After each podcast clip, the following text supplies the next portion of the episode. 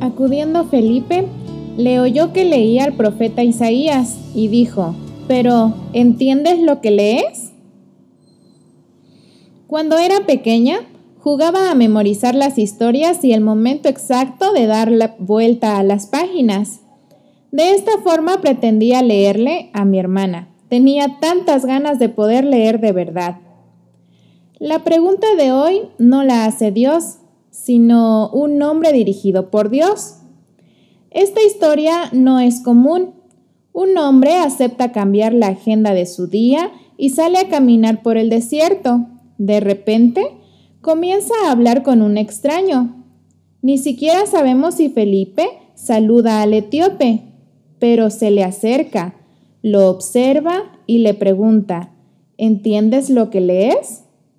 Luego, procede a hacer con él un ejercicio de comprensión lectora y, para terminar, lo bautiza.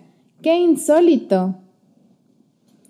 Sin embargo, todo tiene sentido si comprendemos quién es Dios y cuál es su plan, si entendemos cómo actúa y cómo actúan quienes lo siguen y lo aman.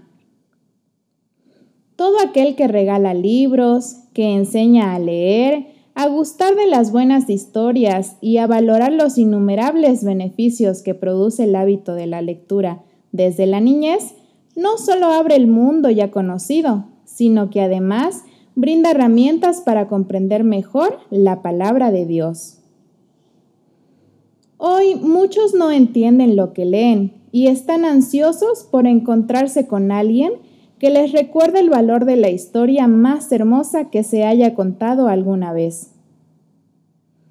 Este etíope simboliza una numerosa clase de personas que necesitan ser enseñadas por misioneros como Felipe, esto es, por hombres que escuchen la voz de Dios y vayan a donde Él los envíe.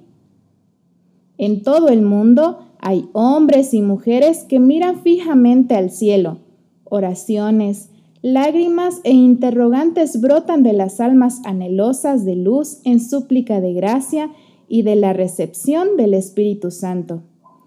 Muchos están en el umbral del reino esperando únicamente ser incorporados en él. Hoy también los ángeles guiarán los pasos de los obreros que consientan en que el Espíritu Santo santifique sus lenguas y refine y ennoblezca sus corazones. ¡Qué hermoso! Dios tiene un plan para cada uno de sus hijos. No solo lo cumplió en un camino desierto a Gaza, puede cumplirlo hoy. ¿Entiendes lo que lees? Pregúntatelo y también prepárate para preguntárselo a otros.